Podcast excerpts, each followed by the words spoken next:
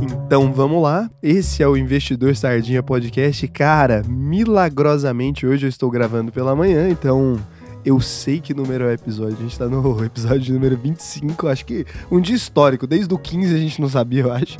Então, estamos aqui, com o episódio de número 25. E hoje eu tô aqui com duas convidadas interessantes, mas antes de apresentar, eu vou falar sobre o que a gente vai falar, porque tem, tem pessoas que conversam muito nessa mesa. E se a gente não organizar direito, né, não, não vai dar certo. Então, a gente tem um foco em falar aqui sobre consumer sucesso. Eu não sei por que, que não chama sucesso do cliente. Acho que a gente poderia mudar. Então, a gente vai falar sobre sucesso do cliente. Vou te explicar o que é isso. E eu não vou te explicar nada, na verdade. Vou perguntar para alguém fingir que entendo pra caramba.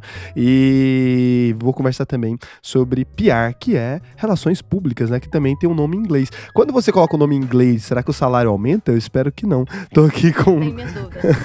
Tô aqui hoje com a Priscila Bernardes. Como é que você fala seu sobrenome? É Priscila Guerra, você prefere? Eu geralmente eu uso os dois, né? Justamente por Não, isso que eu dois é não sou, su- muito. Não sou sucinta, né? Então, assim, mas geralmente eu assino Bernardes, porque é o último, e assim, desde a época acadêmica, a orientação é essa, né? Então, a Priscila Bernardes, que é responsável pelo departamento de PR do Investidor Sardinha, né? Exatamente. Gente, pessoa, né? E daqui estamos com a Mariana agora. A Mariana entrou faz quanto tempo, Mariana, na empresa? Tem um mês e meio. E a Mariana é responsável pelo sucesso com o cliente. Então, a primeira pergunta que eu preciso, você pode se apresentar aí, Mariana. Fala seu nome bonitinho, porque a Priscila, ela falou, oi, as pessoas não vão ouvir sua voz. Ah, Aí. Olá, pessoal. Eu sou a Mariana, Mariana Magri. E eu sou responsável pela essa área, né, de sucesso do cliente, como o Raul mesmo disse, é o Customer Success, que é um jeito um pouco menos, né, é, abrasileirado. É um jeito de aumentar seu salário. É, o Coloca em jeito de aumentar. Inclusive, Raul, me deu um aumento, tô brincando. Você é engenheiro? Não, engineering. Certo, eu trabalho com é. engineering. certo, para valorizar o passe. É claro. É, é a valorização do passe. Então, a, a primeira coisa eu quero que vocês expliquem, né? Uma de cada vez, assim, civilizadamente, gente. Eu vou. Sem UFC, sem Ah, problema, assim. Eu sei. eu quero que você explique o que é relações públicas. Bom, basicamente, a, a questão das relações públicas é uma coisa que deveria existir não só em todas as empresas, como em todos os tipos de serviço. Qualquer tipo de produto, ele tem público, né? Independente de você vender ele especificamente, ou de ser um serviço que você preste, ou mesmo se você for um profissional liberal, ou qualquer coisa que você faça. Então, na verdade, a, o Relações Públicas, ele exatamente faz a ponte entre a empresa, né? Ou então entre o profissional e o público. Esse público pode ser tanto o público que consome, como pode ser os públicos relacionais, como, por exemplo, os fornecedores, a imprensa, né? Ou, por exemplo, quando existe uma gestão de crise, isso gera determinadas polêmicas. Então, assim, o Relações Públicas, ele, tá, ele tem que estar sempre atento, justamente para poder fazer essa ponte, para ele ter estabelecer uma linguagem, uma comunicação, e aí talvez entre até um pouco dentro da parte da Mari, porque ele entra exatamente nessa concepção do que, que vai ser o sucesso do produto, do cliente, porque tudo começa na comunicação. Até porque a pessoa, para ela se tornar conhecida, a empresa, o profissional, o que quer que seja, ele precisa se comunicar na sociedade, né? Basicamente. Então, relações públicas, ele, ele é basicamente esse intérprete, ele faz essa ponte, ele é exatamente o vínculo mesmo. Ah, mas eu não gosto de palestrinha. Eu quero saber o seguinte: se eu tenho uma padaria, vamos lá, eu gosto da padaria. Que a coisa que funciona pra Sim. padaria funciona pra todo mundo. Padaria do João. É verdade. Porra, eu gosto muito de padaria. Eu vou abrir uma padaria aqui. Então é o seguinte: uma pessoa que tem uma padaria, pra que que serve isso na vida Olha, dela? bom, vamos lá. Se a gente tem uma padaria, por exemplo, o Relações Públicas, ele vai ter que estar ligado, primeiramente, na parte de. Ele tá ligado tanto na parte de marketing daquela empresa, ele vai estar atento. Todas as, as, as políticas, políticas de comunicação que existem ali para divulgar o pão, por exemplo. Como ele também tem que estar atento se houver, por exemplo, uma crise aí, né, lactose, se as pessoas começarem a descobrir alguma coisa, então ele tem que se posicionar para falar, poxa, olha, na verdade o pão é um, é um item extremamente importante na alimentação, tem um valor nutricional altíssimo e tal. E da mesma maneira, o, o, Ah, então, o Relações exemplo- vai ter que estar também falando com a própria imprensa, né? Tipo, para poder justamente se posicionar em relação a isso. Então, se o cara tem ali. é, falar informação nutricional, por exemplo, falar que o pão é saudável, essas coisas, é o trabalho que um Relações Públicas faz, pra falar que se encaixa numa dieta saudável. É, exatamente. Ele tem que adequar, na verdade, para o objetivo que ele quer. Se o objetivo for exatamente esse, for tentar combater uma polêmica, ou se for promover o produto, é, com certeza, ele passar todas as informações que são coerentes e de interesse da empresa, né? De fato.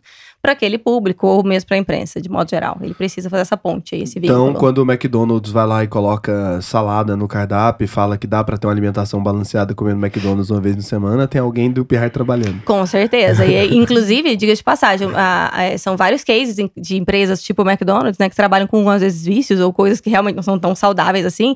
E eles justamente elaboram planos justamente para tentar desviar essa ideia, né? Porque como você não tem como combater aquilo, não tem como mudar, né?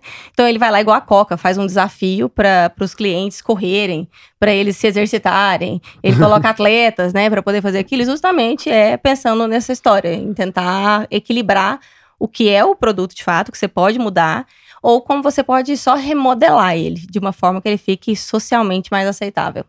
Eu, eu, eu gosto muito disso, acho muito importante essa área na, na empresa, né? Teve uma, uma empresa uma vez, quando eu trabalhava com publicidade ainda, que era empresa de cigarro. Não posso falar o nome da empresa porque eu vou falar mal de vocês agora. e eles não podem mais fazer propaganda, né? No, no Brasil é vetado qualquer tipo de propaganda a- ao consumo de cigarro de modo geral. Qualquer coisa, uma logo em algum lugar e tal. Até aqueles de padaria que tá em questionamento, aquele que eles têm uma logo no fundo, alguma coisa. A ideia dessa empresa para promover o consumo do cigarro foi pesquisar eh, lugares que faziam as pessoas fumar pela primeira vez, por exemplo, e lugares que faziam as pessoas fumarem mais. E o que eles tentavam fazer eram promover eventos desse tipo. Então, indiretamente acontecia das pessoas fumarem mais por, por conta de alguns ambientes, por exemplo, shows ou alguma coisa do tipo. Então, o que eles faziam era se associar a esses lugares deixando o cigarro disponível perto. Era simplesmente isso. Tipo, se posicionar em frente ao Rock in Rio, por exemplo. Era uma ideia de aumentar o consumo de cigarro. Assim, ali. só para complementar, assim, eu, eu assessorei há um tempo atrás uma entidade, né? Também não vou falar não, mas não, Eu mas não quis trabalhar com ele, só É, deixando bem Mas claro. não, não é o caso. Mas Raul não tem enfim, nada a ver com isso. houve uma, uma, uma medida é, cautelar na época na- do legislativo que colocava com que várias empresas que trabalhem com produtos infantis, produtos de higiene infantis, que elas colocassem no, no rótulo dos produtos, né? Tipo, é, pedofilia é crime, diz que, sei lá, e colocava o número especificamente que a pessoa precisava ligar. E, assim, todas as empresas, assim, os responsáveis da empresa ficaram muito preocupados. Primeiramente porque boa parte dos casos de pedofilia acontecem dentro do próprio espaço doméstico. Então, eles falaram, bom, como é que eu vou falar com a própria pessoa que vai fazer o crime? Ela vai ler aquilo ali, ela vai ligar, ela não vai. Então, como que a gente pode lidar com essa polêmica sem que isso também interfira na própria venda do produto? Porque a gente precisa ter sustentabilidade. E eles pensaram numa ideia bem legal, que foi criar um projeto especificamente, uma, meio que uma ONG, né? Destinaram todo um dinheiro que eles poderiam colocar para ter que reformular as embalagens. Eles est- estruturaram, de fato, como que eles iam, como o quanto eles gastariam para poder adequar para essa medida e levaram uma contraproposta, né, para poder fazer isso. Então eles criaram uma ONG especificamente para o trato de, para combater essa questão da pedofilia e funcionou muito bem. Então assim, as vendas que tecnicamente foi uma, assim, foi um estouro na época quando saiu essa história dessa medida e depois que eles fizeram essa até hoje ele é um super caso de sucesso, assim, várias outras entidades copiaram, sabe, resolveram se engajar e tal, até porque é um tema realmente socialmente muito importante. E dentro dos produtos infantis acabou que não tinha isso, né? Não, foi, não houve essa obrigatoriedade. E eles conseguiram, então, combater. E esse foi basicamente um trabalho de, de PR, um trabalho de relações públicas, de pensar numa estratégia, né, para poder adequar aquele produto de forma que não prejudicasse. Né? E nesse caso, inclusive, foi possível reverter, né? Foi possível ganhar em cima de algo que tecnicamente poderia prejudicar. Eu acho que dessa forma vale para qualquer coisa. O nosso papel enquanto RP é exatamente pensar na melhor estratégia, tanto para a empresa quanto para a sociedade, porque a gente é de fato um intermediário. É muito interessante, né? Porque aqui a gente tá vendo que é muito mais do que se pensa normalmente. As pessoas acho que associam RP muito a emplacar pautas em veículos de comunicação, que é muito isso que as Também. pessoas acham que é o trabalho. Também, porque a gente precisa ser lembrado, né? Você precisa colocar seu produto na memória, né? No imaginário coletivo. Então, na verdade, produzir produtos materiais impressos ou para a internet, digitais e tal, colocar em, assim, a sua comunicação para jogo é muito importante. Mas a crise, ela acontece, né? A gente sabe que ela, todas as empresas, setores, serviços estão sujeitos né, a lidar com, com problemáticas, né? Aí, aí, felizmente, né? Porque às Sim. vezes as pessoas são problemáticas mesmo. Verdade. então, Mariana, o que, que é consumer success? Então, Customer Success, é, o sucesso do cliente, vou chamar assim, ele é uma área, na verdade eu não posso chamar de área, porque ele vai, ele expande além da área, e colocar só uma área como responsável por sucesso do cliente é injusto. Então a É, empresa errado, né? é, é uma mentalidade, né, que a gente traz para a empresa para pensar no, no cliente como centro. Então a gente vai trazer nesse momento, nessa discussão, durante né, a, a jornada do cliente, durante todo o percurso dentro da empresa, os interesses, o centro do cliente. Muitas vezes a gente centraliza, né, a gente pensa no atendimento ao cliente, no que a gente acha que é o melhor, né? E o CS ele vem justamente para isso, para a gente poder colocar o interesse do cliente à frente, no centro, para a gente poder trabalhar com isso. E aí tem uma máxima, né, que o pessoal traz muito desde que o Brasil, desde 1500, que o pessoal fala muito de que o, o cliente tem sempre razão. Ah, então, quando você fala de CS, você está me dizendo que o cliente tem sempre razão? Não é bem isso. É, a gente vai utilizar a comunicação com o cliente a partir de onde ele quer chegar para instruí-lo, para direcionar para onde ele deve chegar. Então, por exemplo, se eu trabalho com CS hoje dentro da UVP, dentro do investidor chat sardinha, e vem um cliente falando, né, é, traz para mim qual é o objetivo dele, o que, que ele quer ser, aonde ele quer chegar, eu vou utilizar da minha inteligência, do que eu tenho, né, da minha, da minha experiência para poder orientá-lo a chegar lá. Então, o CS, ele é basicamente isso, é você criar, a partir dessa jornada com o cliente, touch points, né, para você orientá-lo, para você esclarecer, para você acompanhá-lo, visando sempre chegar no seu objetivo final. Então, de novo, vocês são boas de palestrinhas as duas, mas eu quero saber o seguinte: eu acho muito interessante. É, não, é porque eu gosto de, de coisas de maneira prática. Eu acho que as pessoas nunca entendem exemplo. quando a gente explica muito genérico, sabe? Fala assim, ah, engenharia. Não, a gente constrói prédios. É isso que a pessoa quer ouvir. Ela não quer. Não, parte Aqui é a estrutural, prática. Não, né? que é a parte estrutural, a gente estrutura as operações para que seja Sim. possível levantar. Às vezes, não. Então, que, que a gente pode imaginar para padaria? Mesma coisa. O que, que seria o sucesso do cliente da padaria? Ter pão quentinho de manhã para mim é isso. É o sucesso do, É, do, sem do. Raul. É isso. Se cliente. tiver de manhã pão tá certo. quente, acho Sem legal pra dúvida. caralho. Por exemplo, se você me contratasse para a padaria do João, eu ia organizar a jornada do cliente para início, né? Aonde, qual que é o momento que ele entra, qual que é o momento que ele sai. E trazer o sucesso para ele, né? Ir aprimorando, é a gente ir conhecendo cada vez mais o cliente para a gente poder estabelecer é, planejamento e estratégia em cima do que do consumo dele. No passado a gente já fazia isso muito bem, na mercearia, quando você colocava seu nome no caderninho com seu telefone, e aí o padeiro já sabia quem era você, e ele já sabia como você gostava do pãozinho. Então ele já te entregava já de uma maneira bem individual, bem personalizada. Isso é trazendo, né, para o passado, para as padarias do passado, onde eles conheciam as pessoas, onde eles tinham interesse em entregar ali mais do que um pão. Então, se eu fosse trazer isso para a padaria do João, a primeira coisa seria realmente eu conhecer o meu cliente. Então, eu precisava saber, poxa, o Raul gosta do pãozinho às 6 horas da manhã, só que ele gosta menos assado, mais assado, e aí eu já vou te conhecer para antecipar uma necessidade sua. Então, quando você chegasse, né, na padaria, eu já estaria com seu pão separado ali, e vez ou outra eu ia acrescentar uma amostra de uma manteiga, algo ali para poder te engajar. E sem querer ali, de uma forma bem tranquila, bem leve, eu ia conseguir te introduzir na venda de uma manteiga, por exemplo. Então, mas assim, é, dentro do CS, a gente sempre prevalece o que realmente é o interesse do cliente. Então, eu não vou tentar te vender uma manteiga se eu sei que você não gosta de manteiga. Ou se, sei lá, você não pode comer manteiga. Então, eu te conhecendo e tendo noção de quem é o meu cliente, eu não vou cometer um erro desse. Então, eu vou te vender ou vou te introduzir apenas aquilo que faz sentido para você, a curto ou longo prazo, enfim. E esse conhecimento, ele é primordial, ele é a essência para que a gente possa fazer uma venda dentro do pós-venda, porque muitas pessoas acreditam que a venda é só naquele momento. Vendeu, acabou, mas não é assim. O processo todo, né, de experiência, de cuidado com o cliente, ele gera também vendas. Inclusive, a gente costuma dizer, né, que quando você, para você captar um novo cliente, é sete vezes mais caro do que você manter um que você já tem.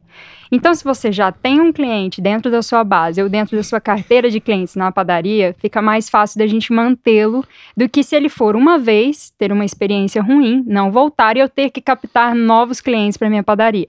Então eu vou trabalhar nessa experiência dele e sempre de forma é, muito íntima, muito individual, para eu conhecer o cliente, para eu conhecer o Raul, para eu saber como ele gosta do pão, para eu me preparar para ele e aos poucos eu ir indicando produtos que façam sentido para o dia a dia do Raul. Nossa, é, faz muito sentido, né? Porque se a gente imagina, quando você citou a padaria do começo e tal, era assim mesmo, né? A pessoa ia lá e aí, sei lá, o cara tinha um conhecimento dos clientes dele num nível que, porra, ele sabe que a dona Fátima compra mussarela.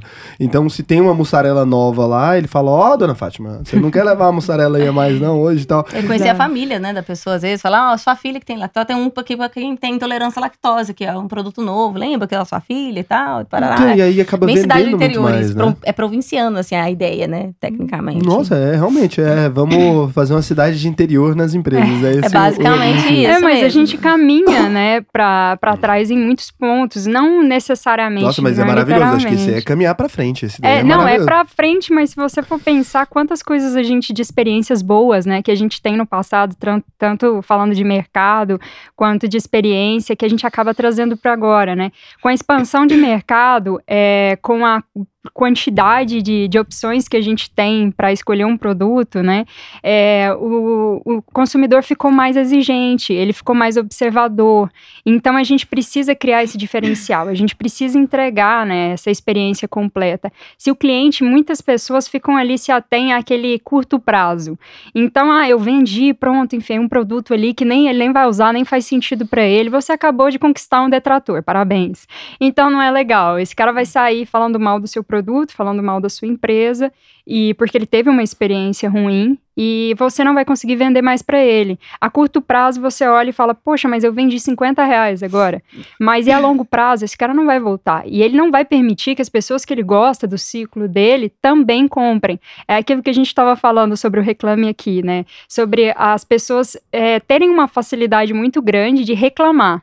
E um pouco menor, eles estão um pouco menos propensos para elogiar para colocar. Um pouco menos, não, acho que estão 0% é, zero. Acho que depende. Eh, olha, quando alguém elogia um produto ou uma marca, é porque a pessoa ama muito, é no nível é, absurdo, assim. Eu falo porque a gente tem é, muitos depoimentos dos alunos, por exemplo, que concluem a UVP, mas em comparação, assim, é, não estimulados, ué, a pessoa que vai ali do nada, também não tem um espaço para isso, a gente não costuma ter, mas a pessoa que vai ali e fala alguma coisa, vamos lá, de uma turma com 500 alunos, acho que dá uns 60 é um, e é um número grande, eu sei uhum. que é um uhum. número grande. É, então você imagina a proporção de pessoas propensas a, a elogiar um produto, mesmo é, a gente não tendo reclamações, por exemplo, em nível alarmante também, tem um, um pouquinho, né? Nunca teve um reclame aqui, alguma uhum. coisa. Mas o número de pessoas que elogiam é, é, bem pouco com, comparado ao restante da base, né? Será por que, que a gente é assim, ser humano? Você já pensou sobre isso? Isso é um, bom questionamento. Eu já me questionei muito com relação àquelas plataformas que eu comentei com você, sobre o elogio aqui e o reclame aqui, né? mas é, exatamente. Mas o elogio aqui, o pessoal do elogio aqui, é, é, ruim a experiência do usuário. Eu vou reclamar de vocês. É, mas eu vou elogiar a ideia, que é maravilhosa. Sim. Mas a, a plataforma realmente não é muito convidativa. Eu tentei logar e tal, tentei criar lá, eu ia criar uma um perfil pra, pra gente lá, Pra gente não ter no Reclame Aqui, é, ter aqui. Achei aqui. que ia ser legal pra caramba. Falei, putz, puta propaganda, né? Inclusive, tentei. E aí não, não consegui muito bem, assim, não, não rolou legal. Mas eu não sei se a, Mari, se a Mari concorda, assim, com o termo, mas eu acho que, assim, a ideia do, da, da, da, venda, do...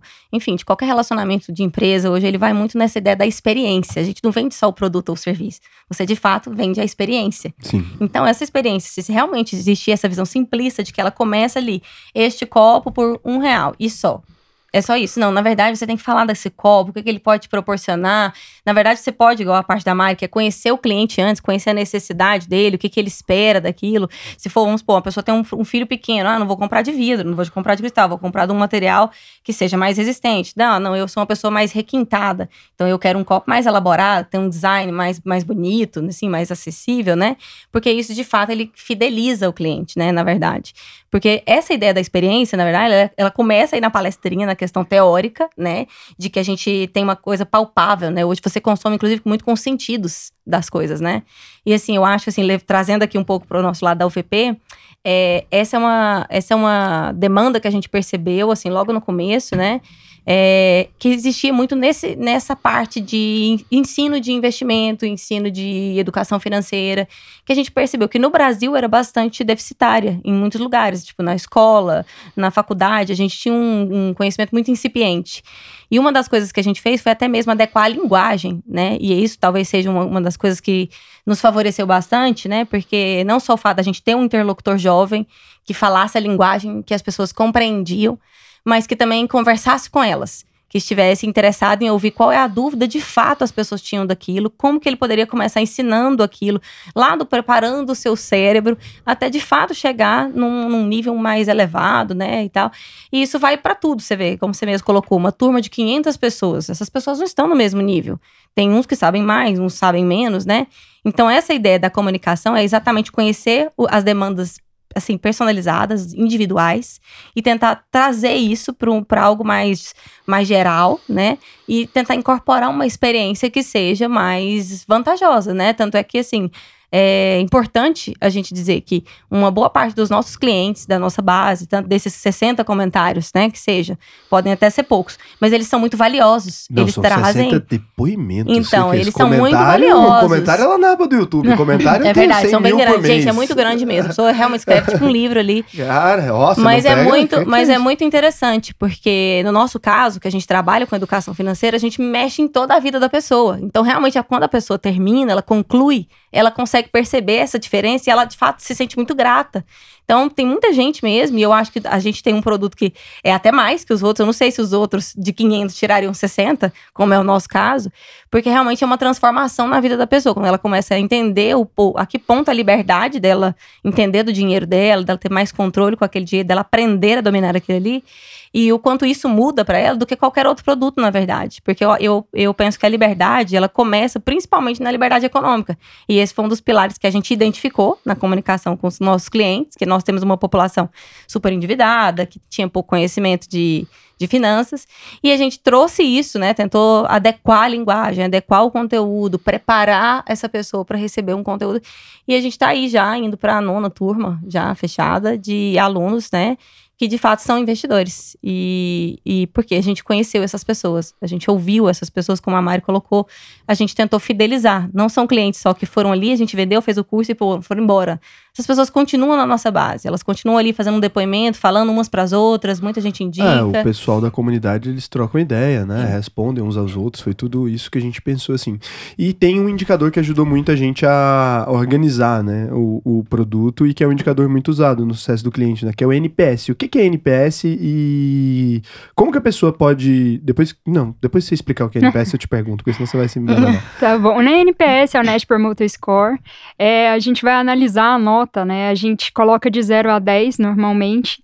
É onde o cliente, o consumidor, ele avalia a empresa na sua experiência. Só que assim, as pessoas elas confundem muito é, o NPS com pesquisa de satisfação. Por exemplo, o NPS ele é a probabilidade daquela pessoa te indicar. Então, de 0 a 10, qual que é a probabilidade daquele cliente específico te indicar? Então, a gente separa entre o detrator, o neutro e o promotor.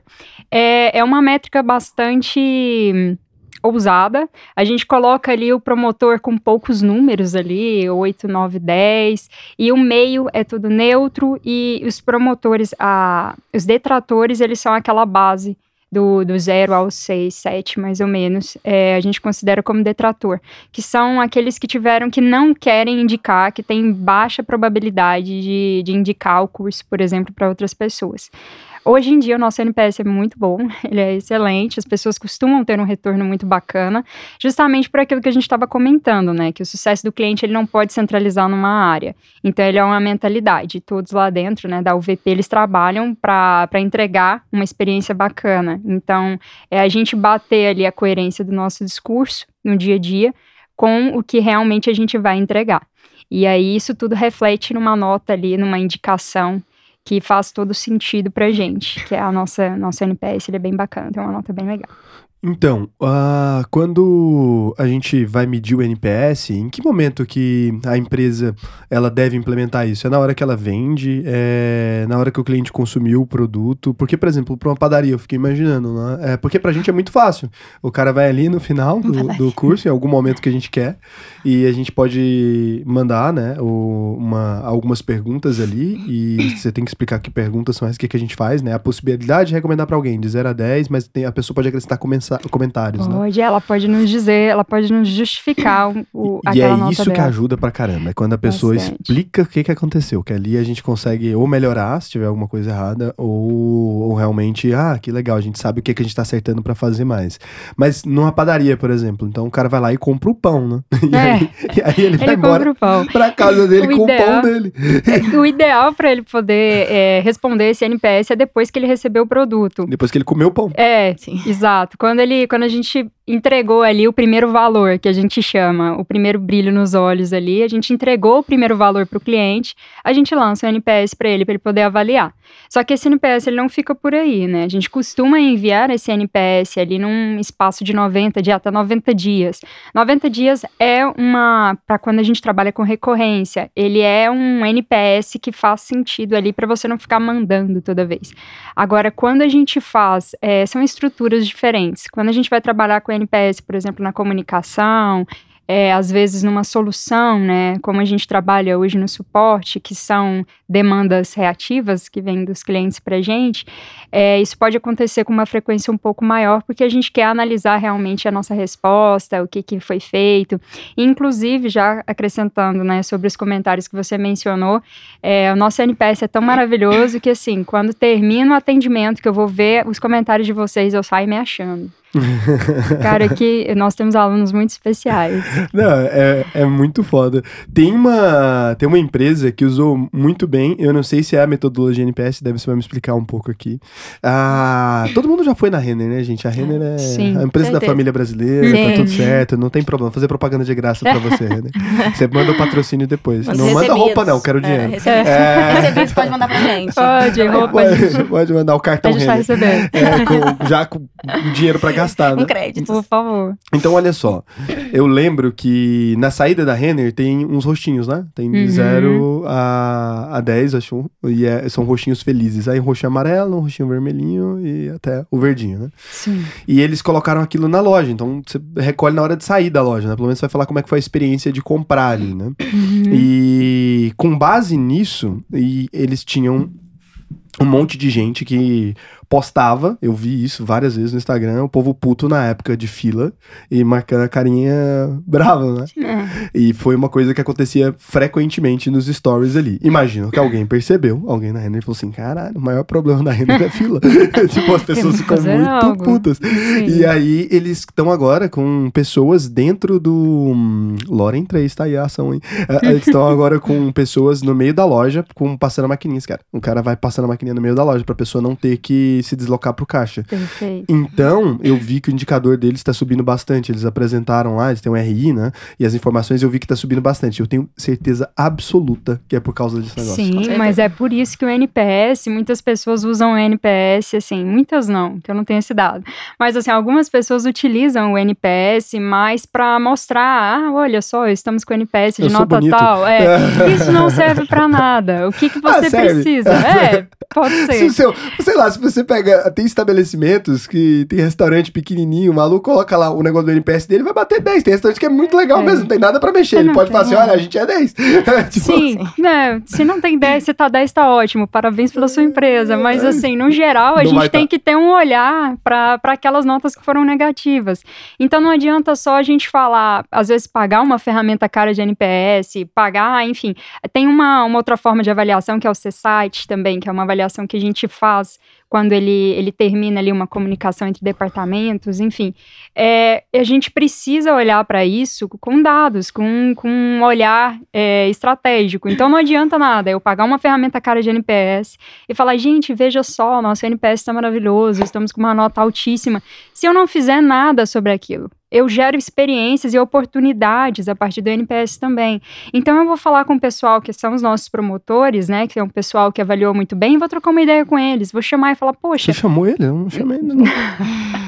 Não, mas vou trocar uma ideia bem profunda com os nossos ideia. promotores. Tá, olha, a Mariana trocando, mentindo, que é o vivaço, o pessoal da UVP tá, Não, gente. Mas eu, eu tô- marquei lá o 10, no tá ligado? plano, Fiz gente. Não, eu tô indicando, tá indicando, tá no plano.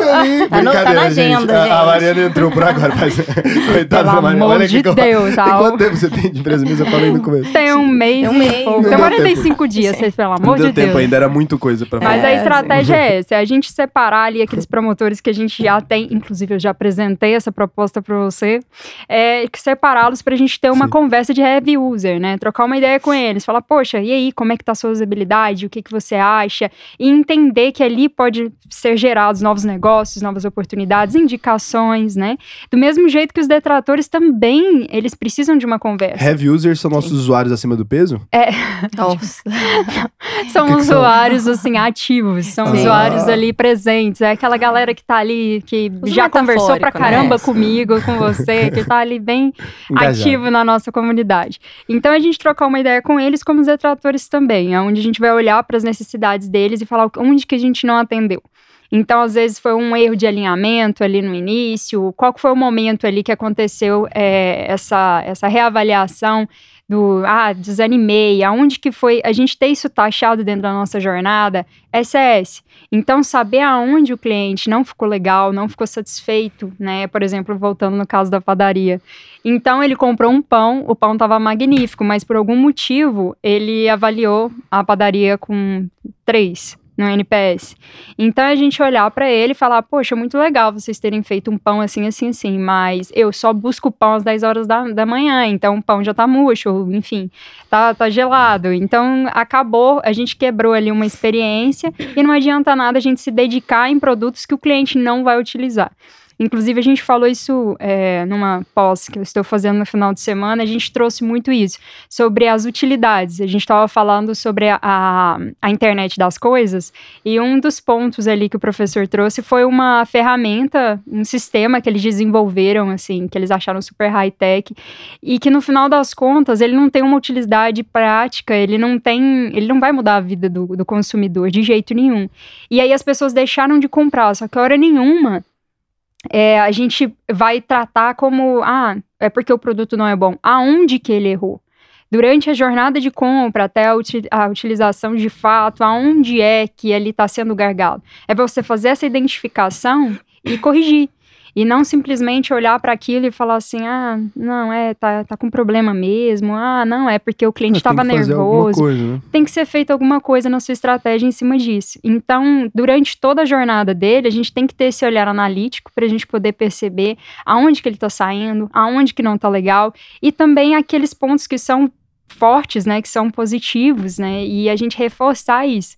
Por exemplo, trazendo para o caso, né, da, da UVP, do Raul Sena, né, as pessoas gostam muito do Raul, então a gente vai falar mais do Raul, vamos explorar mais a comunicação com o Raul, porque é uma pessoa que traz ali uma identificação mais clara com as pessoas, enfim, e isso faz com que eles se sintam bem. Mas como que eu sei disso? De onde eu tirei isso? Com a comunicação com ele. Não dá para a gente criar estratégias e planejamentos do nada e colocar em ação achando que é o melhor para o cliente, porque o melhor para o cliente só o cliente sabe. Agora, quando ele estabelece, né, um objetivo final, o nosso papel é auxiliá-lo até lá. Então, é colocar a vontade dele no centro e trabalhar com ele ao longo da jornada dele. Então, voltando na padaria. É isso, faz muito sentido.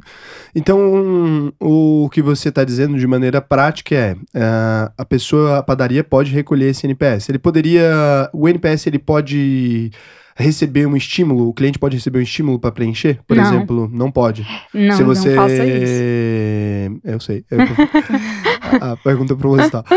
Mas então eu não poderia, por exemplo, dar um pão a mais para o cliente se ele me preenchesse a pesquisa? Não, não é o ideal, não é bacana. Inclusive, existem muitas pessoas que criticam, inclusive, a coloração da, da nota, né? De ter uma nota ali de 0 a 6, por exemplo, na corzinha vermelha, porque isso tudo pode trabalhar ali a carinha, né? Pode direcionar o cliente na hora da escolha. O ideal é que ele seja neutro, seja bem prático, bem de livre e espontânea vontade, para que ele possa fazer essa avaliação da maneira que ele achar correta. Então a padaria não, vai ter que colocar ali então um tablet assim, aí, aí a, a, a Piara ali vai escrever alguma coisa. Com certeza. Xinga a gente aqui, acho que dá um É. estímulo mais legal. Não, não faço isso. Mas assim, a gente não precisa necessariamente, antigamente, quando a gente. Antigamente, não tão antigamente, mas assim, quando a gente falava de CS, as pessoas falavam muito de SaaS, né? De software service. Mas hoje a gente não precisa necessariamente é, ser um software ou possuir um software para fazer uma avaliação dessa. Trazendo para a padaria do João, ele pode fazer essa avaliação sem ter um tablet, sem ter um totem eletrônico, ele consegue fazer isso de outras maneiras. A gente pode é, fazer de maneiras mais simples, como por exemplo envio pelo WhatsApp, ou enfim, durante muitos anos funcionou também a questão do, dos papéis, né? Eles não são tão é, fiéis e tão Porque usuais. o papel você vai ter que fazer a média, né? Vai É. ter que. Ah, o papel é foda, não faça com papel. mais. Se você fizer com papel, você vai falir antes do Natal. É, mas se Então- você puder utilizar ferramentas como o e-mail, o WhatsApp, você também vai Mas conseguir. e-mail, a padaria não pega o e-mail dos clientes. Ele pode pegar. Eu pegar. sei, deveria Pode pegar. passar a pegar. Mas não pega, tá que é vendo? uma coisa interessante. Você que tem um negócio normal, não pega o WhatsApp dos seus clientes. Não É. pega aí o, o e-mail dos seus clientes. Vai falir, cara. Todo É, Tem uma mudança dos canais, né, Raul? Isso é porque, na verdade, Mas pega muda, e não né? perturba. Não, não envia aquelas fotos de promoção. Deixa Sim. de ser burro. Corrente. Pelo amor É, de por Deus. favor. Olha, meu WhatsApp é. Eu sempre pego, né? Eu, eu adoro pegar, dar meu telefone pra loja. Esse é um, esporte que eu tenho na minha vida. Destruir meu telefone assim. Faça isso. Eu dou, eu gosto. É, e aí tem algumas lojas que são muito, muito. Aí você entende por que, que algumas dão muito certo na vida e outras dão muito errado. Ah, quando você pega, tem uma loja de vinhos lá perto da, da minha casa. E eu adoro o lugar. É, chama Casa de Baco. É muito bom, muito bom mesmo. O rótulo do cara, é, os rótulos que ele tem é sensacional, Olha a loja é merchan. sensacional. Não, é muito bom o lugar. Mas aqui agora vem a burrice. Então, eu sempre gostei muito de ir lá, pessoalmente, vou lá e comprava os vinhos e tal, ficava trocando ideia. O dono lá é um velhinho, pá, ele é mas- massa pra caralho. E daí deixei meu telefone lá, porque eles pedem, né? O telefone hora do Uhum. cadastro, e aí você já sabe que eles vão te, te mandar alguma coisa. Cara, eles enviam, assim, uma frequência absurda de. De foto de uns vinhos de promoção, 79, sei lá o quê. E, e assim, eles spamam numa frequência muito absurda, não dá. É inviável. E aí é uma burrice, né? Poderia ter mandado rodar numa pesquisa, saber o que, que a pessoa quer e É, oferecer pra ela o É que ela quer. ideal, ah, não só necessariamente o que ela quer, como também o veículo que você vai utilizar para comunicar com Sim. ela. Então, a gente tem que entender como que você quer ser acionado. Você quer, ah, eu só falo com WhatsApp, eu só falo com e-mail, enfim, você tem que descobrir qual é o melhor, a melhor forma de conversar com aquele cliente específico. Eu sei que a pior é ligando. É. Com certeza. É, ligando, inclusive, tem uma, é, uma empresa que faz isso hoje. E assim, não recomendo ligar, não, não é tão legal, a não ser que o cliente realmente ele É, peça. tem gente que não usa WhatsApp, né? Não sabe usar, não É, tem cliente que prefere, É caso, Mas né? a gente tem que reinventar o negócio é, para a gente poder entender. Dentro do sucesso, a gente vai sempre reinventar. Não dá pra gente, por exemplo, estagnar. Na padaria do João, eu vou colocar um paralelo com uma outra empresa que eu, uma vez eu orientei eles, né? É, a gente vai começar a trabalhar com novos produtos lá dentro, novas possibilidades. Poxa, eu preciso do e-mail do cara, eu preciso do endereço, eu preciso de dados, informações sobre ele, para eu poder entregar ali uma experiência um pouco mais adequada, um pouco mais individual. Como que eu vou fazer isso? Vamos trabalhar ali com um processo, por exemplo, de entrega, né, de, de assinatura. Vamos criar uma cesta, né? Vamos criar um sistema de assinatura para ele, onde ele vai poder assinar os pães do João, é, que vai ser entregue na casa dele nos dias tal, tal, tal. Então você vai criar uma rotina ali para você poder conseguir adquirir esses dados, essas informações a respeito dele, para você ficar mais próximo dele, para você entender mais das necessidades deles. Isso eu, tô falando num nível um pouco mais alto. Mas a pessoa teria que ter um monte de gente aí, né? Talvez É, a gente precise começar nível- com uma coisa mais isso, tranquila. Isso num nível mais, mais amplo. Como por onde que eu posso começar? Começa observando. Começa observando. Tira um dia ali para olhar os clientes que estão indo dentro da sua padaria. Vê aonde eles vão primeiro, qual que é o primeiro lugar que eles olham, para onde eles se direcionam. Caramba, chega nisso o sucesso do cliente? Que eu começo a- Total, aí você vai olhar para essa Porra. experiência dele, né? Então, se você tirar um dia para você analisar os seus clientes, para você observar o que eles fazem, a jornada deles dentro da sua padaria, você vai ter insights maravilhosos. Vai ser muito fácil de você não muito fácil, mas assim, vai ser mais, Mais adequado. possível, Vai ser é. muito sim. fácil, você só precisa de um time com 34 pessoas, No uma, começo. ah, uma, uma habilidade de uma pessoa que É. trabalha com isso há sete anos, de forma muito tranquila. Vai dar tudo certo. é uma Não, coisa muito calma, não eu não tô é. brincando. tô- Isso era feito, como a gente estava comentando É, mesmo, no feito- passado, de uma forma muito, muito comum. Ó, na Vibrio não tem ninguém ah, ainda focado só em sucesso do cliente. né? A empresa é um e-commerce, está começando ainda, então oito meses de operação não, não chegou no nível ainda de nessa parte da contratação. Ah, por mais que seja muito importante, né? A gente recolhe os dados básicos ali, a gente tenta tomar as decisões a gente mesmo, assim como a gente fazia na UVP antes de você vir, né? Mas olha que doideira, cara. Olha o quanto isso é, é muito importante. A gente tem um produto que é o principal produto da Vibrio, o mais vendido, né? O principal não, o mais vendido. Chama Mini Bullet. Ele é um, um vibrador que parece um batonzinho, um negócio. é, eu tenho um sex shop, foi mal. Eu, não- eu esqueço, tô falando na maior naturalidade. Então, Segunda-feira.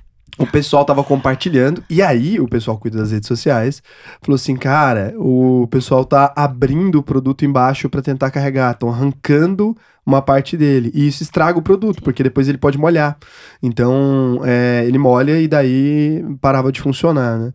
E a gente ficou, caralho, mas essas pessoas são doidas, cara. Tem um, tem um buraco na ponta, né? A primeira reação, sempre, né? É falar que as pessoas são loucas. É. E daí, a hora que eu peguei o produto mesmo, assim, eu, eu não sou mulher, eu nunca tinha usado, né? E o Edson também não. A Malu já tinha questionado isso aí, mas a gente não botou muita fé.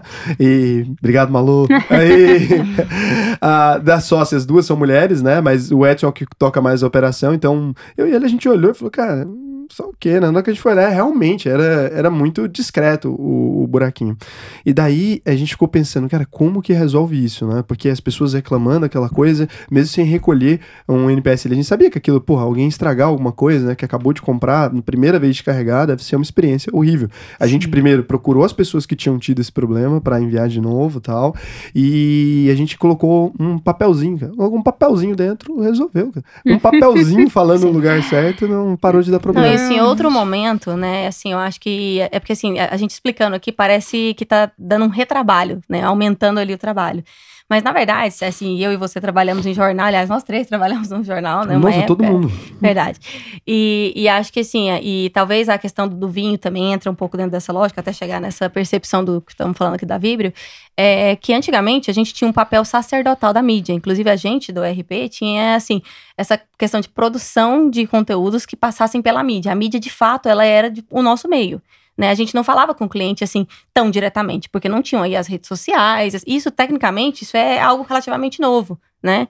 Então, assim, a gente tinha uma rotina de trabalho produtiva que focava na mídia, né? Hoje, esse papel sacerdotal da mídia, ele já não existe tanto mais, porque outros canais de comunicação existem, inclusive mais efetivos, mais eficazes. Se eu posso ouvir o meu cliente diretamente, se ele pode falar diretamente, como é o caso dessa- dessas pessoas que reclamaram essa questão da do produto da Vibrio, olha, olha bem, imagina se eu tivesse que produzir uma pauta para na época passar para a imprensa, para a imprensa achar que esse conteúdo era pertinente, para chegar no cliente que é que de fato consome esse produto, a dificuldade que era o, assim, o meu conteúdo, a minha mensagem de chegar onde eu queria. Então, na verdade, é- é assim, parece ser algo mais difícil, mas é- eu acho que torna assim, a, não só a jornada do cliente, mas a jornada da própria empresa mesmo, e do produto muito mais assertiva. Porque, na verdade, tipo assim, antigamente a gente tinha uma dificuldade muito grande de fazer o nosso conteúdo aparecer.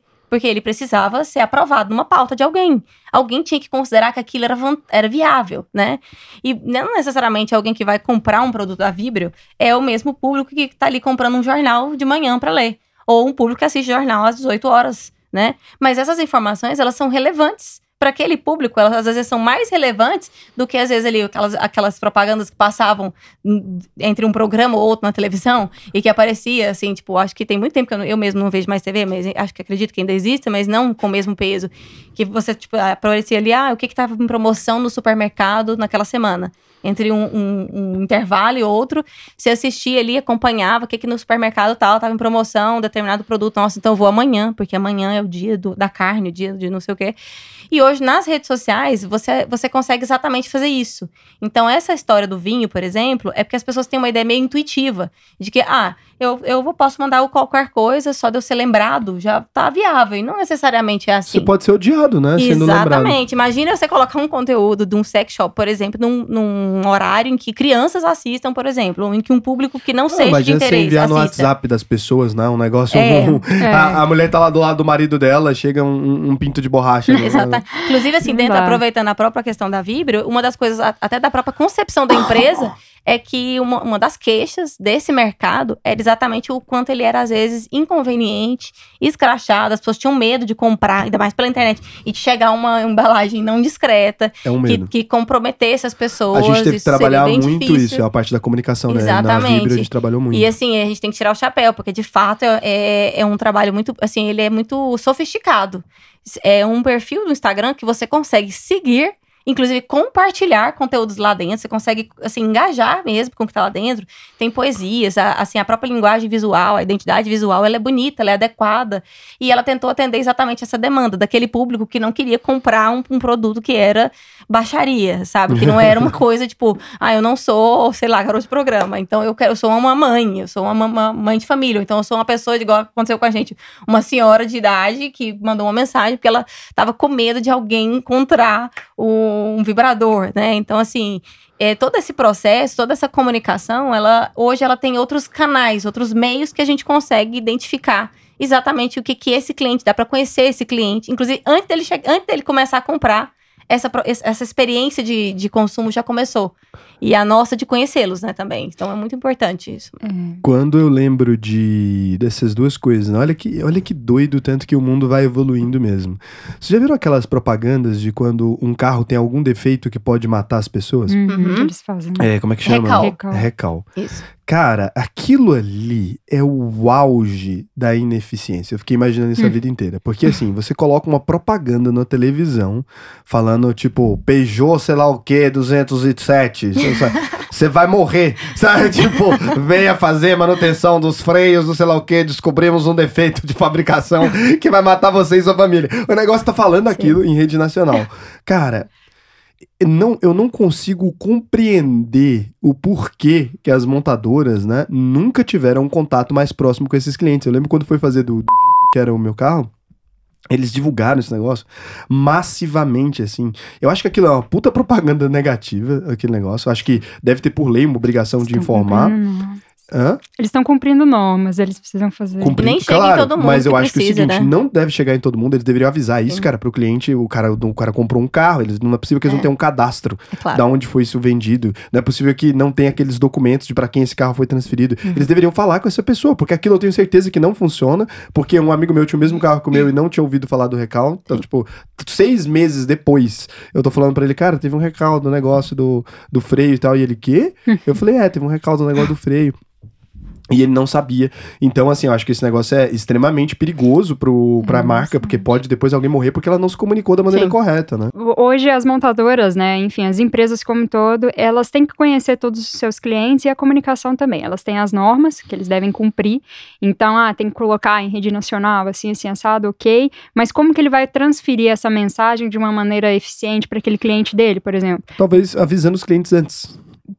Seria bom. É, ou então, se caso isso acontecesse, né? Porque muitas vezes a gente, no caso das montadoras, eu, eu não Pode entendo do passado, processo né? é, de, de, de, de elaboração de um veículo, mas assim, às vezes pode passar. Apesar deles terem sistemas extremamente interessantes. Então, mas eu falo, eles poderiam avisar os clientes deles sobre o recal de outra maneira. Não É, precisa o cara exato. descobrir pela televisão, avisando Ou pelo daquele jeito amigo com as dele, É, letras rápidas. ele. Uma precisa conhecer, né, o Sim. público dele para saber, por É exemplo. um carro, um ticket caso, suficiente pro cara ter, ter uma Sim, equipe que, que isso. dá atendimento pras pessoas. Não é a Claro, padaria, tem no que caso, ter, né? tem que ter uma experiência. Aliás, mas quando a gente fala de experiência do cliente, a gente vê muitos locais, muitos lugares que às vezes ainda não desenvolveram esse olhar. Você estava falando da questão do vibrador, né?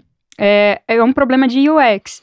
Então, é, é uma coisa muito séria de, O raio X do vibrador. é, de experiência do usuário. Por que, que isso é um problema de UX? É porque intuitivamente eles fazem de uma maneira, Mas uh, quando ele foi elaborado, ele não foi pensado para ser elaborado dessa maneira. É, agora a gente corrigiu, por exemplo, não é mais é, assim. Uma questão de um papel, você mudou a experiência total dele. Então não, agora é corrigiu esse o defeito mesmo, o defeito, o problema que existia dele. Impediu, né, que acontecesse é, esse É a gente dá, dá esse, esse olhar, essa importância para a experiência do usuário. Assim como eu falei na, na, dentro da padaria do João, né? Então, se você observar o que, que as pessoas estão fazendo, às vezes, dentro da padaria do João, você demanda um gasto gigantesco para você poder pôr uma gôndola colorida na entrada e, e sem perceber, as pessoas deixam de ir lá e você fica sem saber por quê. E na verdade é porque você, de alguma forma, está atrapalhando o trânsito ali delas e elas acharam um pouco difícil. Então, a gente tem que estar atento a essas alterações que a gente faz, é, visando atingir ali, tornar a experiência do usuário mais adequada, porque a gente precisa separar bem o que, que é o sucesso meu enquanto empresa e o que é o sucesso do cliente. Então, se a gente observa, no caso né, da, do vibrador, vocês tiveram essa, essa sensibilidade de analisar essa experiência deles, em pegar esse feedback e aprimorar e trazer isso para o produto para fazer realmente uma diferença. Então, é isso que importa dentro do processo de jornada do cliente. batendo no microfone. É isso que importa. É Essa jornada do cliente aqui foi, foi patrocinada por Mariana. Esse barulhinho no fundo, sim. aquela jornada do podcast, sonoplastia. Foi É, essa tudo transição. pensado. Foi tudo, pensado. Ela queria chamar sua atenção para esse Pra problema. vocês verem Com como isso é importante, hein, gente? É, é, na verdade é para vocês se Eu despertarem acho que ali. você criou pra- tendência. Toda vez que for um É. negócio importante, eu vou bater nesse negócio agora. Não, é Verdade. incrível. Achei legal. Tendência. Mas é isso, é olhar e ter esse olhar para essa experiência. Grandes marcas já fizeram isso, por exemplo, a Havaianas, né? É, o case da Havaianas é muito famosa, até para quem fez comunicação social. é, foi um dos primeiros cases que o professor fala, né? Na primeira, sua primeira aula, no seu primeiro dia de, de comunicação acho que isso é social. famoso mesmo, que a Prisa tá assim. É, não, mas é real. Eles falam, eles vão falar sobre a Havaiana, sobre o modo que as pessoas usavam a Havaiana, né? Então a Havaiana ela tinha duas cores, mas assim, basicamente era branquinha e uma tirinha colorida. Aquela azul. é, Isso. E aí eles faziam, eles pegavam a Havaiana e viravam a Havaiana e tiraram a tirinha e colocava por cima, porque eles queriam uma Havaiana, né, com a parte de cima colorida. E aí eles começaram a perceber que muitas pessoas faziam isso, retiravam a fita Gente, você tá brincando. Pra customizar, pra ter uma havaiana colorida, né? E aí eles começaram a reparar que muitas pessoas estavam fazendo isso, nesse processo de tirar a tirinha e colocar, deixar a havaiana coloridinha. Então eles pensaram, poxa, é o momento, né, da gente lançar uma havaiana coloridinha. E aí uma marca que tinha ali um segmento bastante é, limitado, né, um, um público limitado, um segmento não público, mas determinado, é, ele atingiu é, uma variedade de público. É o Hoje- Brasil inteiro, acho. E o É, mundo, talvez. Hoje a gente É. não tem um estilo de pessoa que usa Havaiana e outro estilo que não usa Havaiana, né? O Brasil como um todo, ele usa Havaiana e agora, sim, é uma marca brasileira que tá aí no mundo Alpargatas, todo. tá aí na Bolsa de Valores. Exato. Tá vendo? Itaúsa. E isso foi tudo, assim, não, não que todo o sucesso da Havaiana se deve a esse insight, mas, assim, foi muito importante. Ah, Em- eu acho que boa parte sim. Tem coisa que, às vezes, é porque a gente quer justificar o sucesso com o esforço, né? A gente acha que tem que se esforçar gigantescamente pra poder aquilo fazer sentido. Mas às vezes é aquele 1% do Exato. esforço ali que gera 99% Que gera. do resultado. É, a gente tem que ter esse olhar. Então, assim, é, não tem aquela frase, né, que a gente escutava dos nossos avós, que é o, o olho do dono que engorda o gado, Sim. enfim. A gente escuta isso bastante desde pequeno. E, assim, trazendo realmente para agora, né, pra, é um conhecimento sábio, mas não necessariamente literal. Mas, assim, se você está olhando para o seu negócio, se você está prestando atenção no que, que o seu cliente está fazendo, você está pensando nele, você está pensando no retorno dele.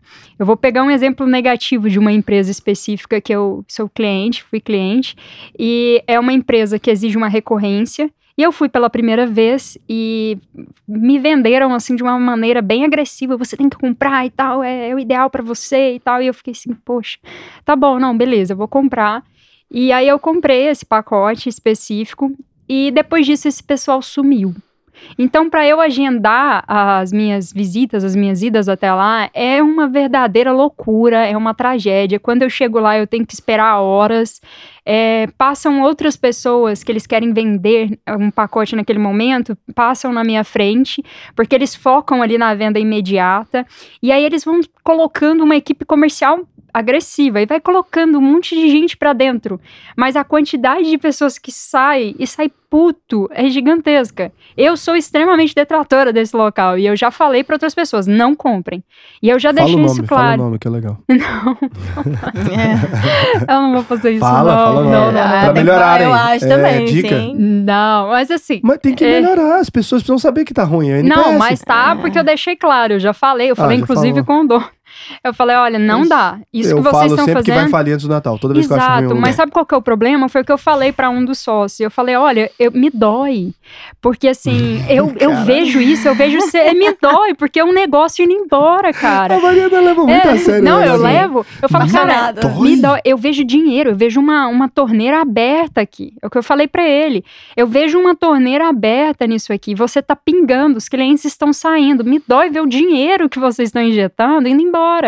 E focar numa equipe comercial agressiva não é tudo dentro do seu negócio. Nossa, não é quase nada, né? É. Exato, você tem que cuidar do pós. Enquanto você tiver uma cultura focada só em pôr cliente pra dentro, você tá errado. Olha, sem Porque equipe você comercial você até vive, porque é o que eu tô falando, assim, ó, se a gente pegasse e desligasse hoje o comercial da VP e vivesse só de indicação, eu acho ainda que seria possível.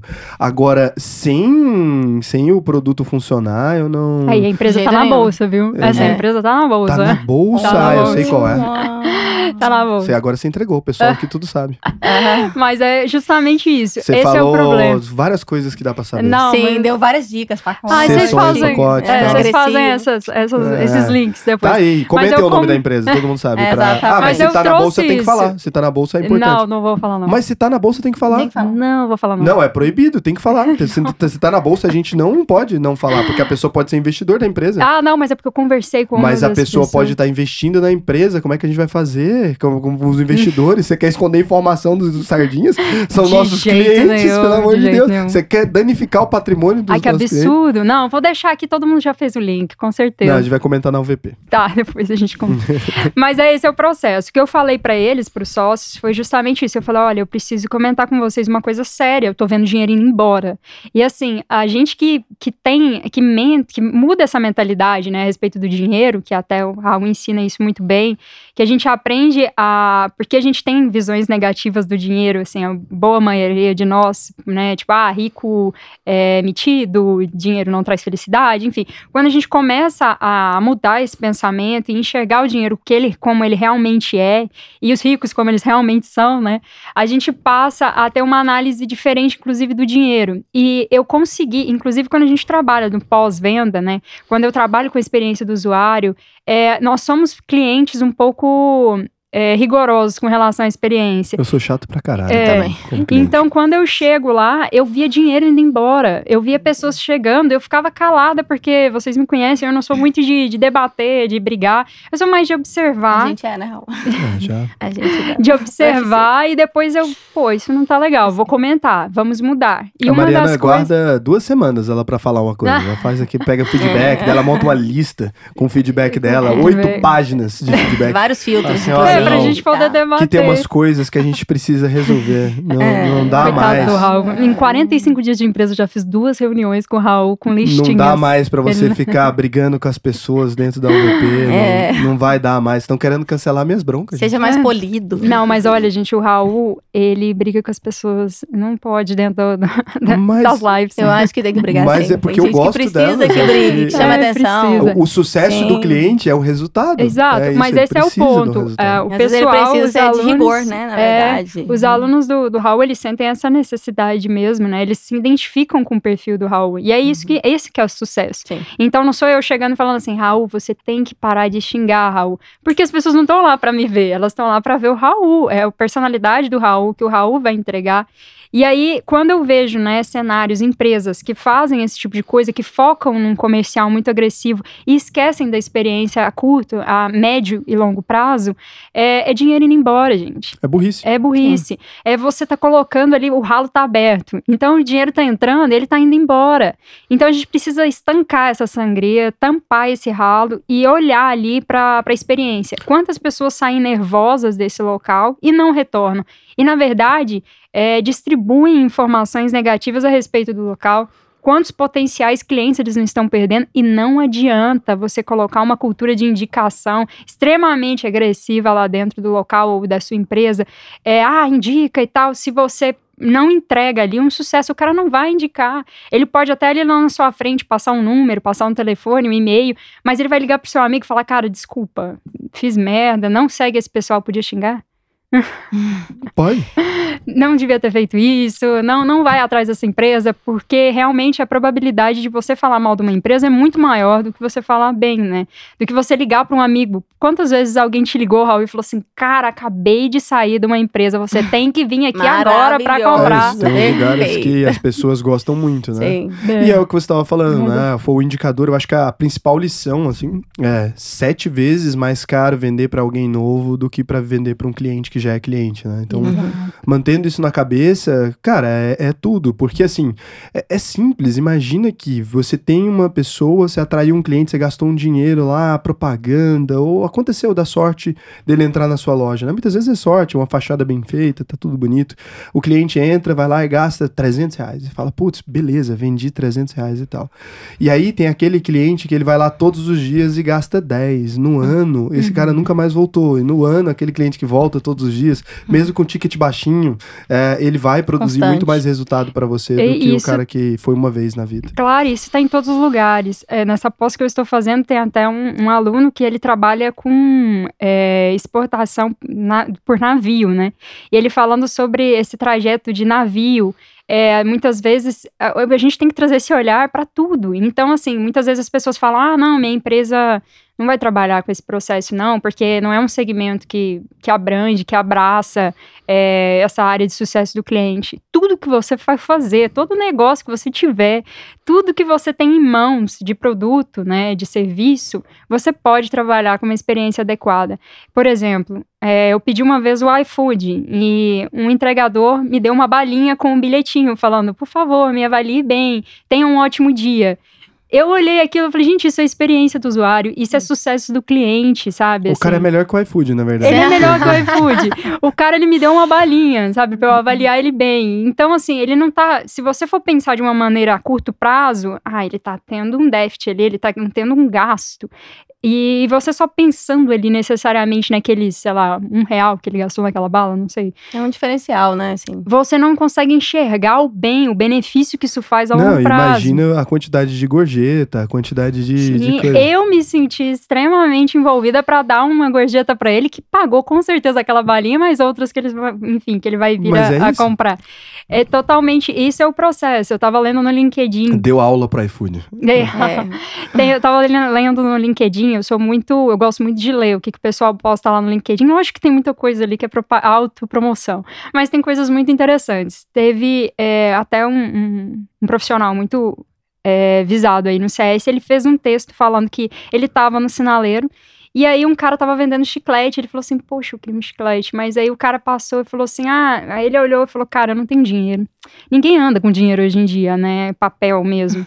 E aí ele falou, nossa, eu tô sem dinheiro. Aí o cara passou na janela dele, ofereceu o chiclete, ele falou assim, ah, cara, eu tô sem dinheiro. Ele não tem problema, deu um papelzinho pra ele com o nome dele por Pix. escrito, com Pix. É, sim. Tá caneta, é, lógico, papel e claro. caneta. Ele escreveu vários papeizinhos sozinho, sim. várias vezes na mão e distribuiu. E entregou com um chiclete. Ele falou assim, mas como é que você confia, né? Aí ele falou assim, não, eu confio que você vai me pagar. Mas ninguém acha que vai dar o caminho. Ninguém vai dar. É. E a experiência que chiclete. o cara entregou de falar assim, você é um cara confiável. Sim. Você, eu tenho certeza que você vai me pagar, enfim. Caralho. E um chiclete. E ele passou no Pix. E assim, eu tenho minhas dúvidas se ele de fato passou só o valor do chiclete, viu? Eu ainda acho que ele deve ter. Sim. Eu acabo que eu acabo acreditando nisso, que as pessoas fazem isso. Tem. Eu sempre peço rap e tal, né? E iFood e tal. O rap eu não peço mais, inclusive, é bem ruim. Mas Sim, eu, eu gosto de falar as marcas. A Mariana ela evita, né? É. Acho importante. Cara, tava...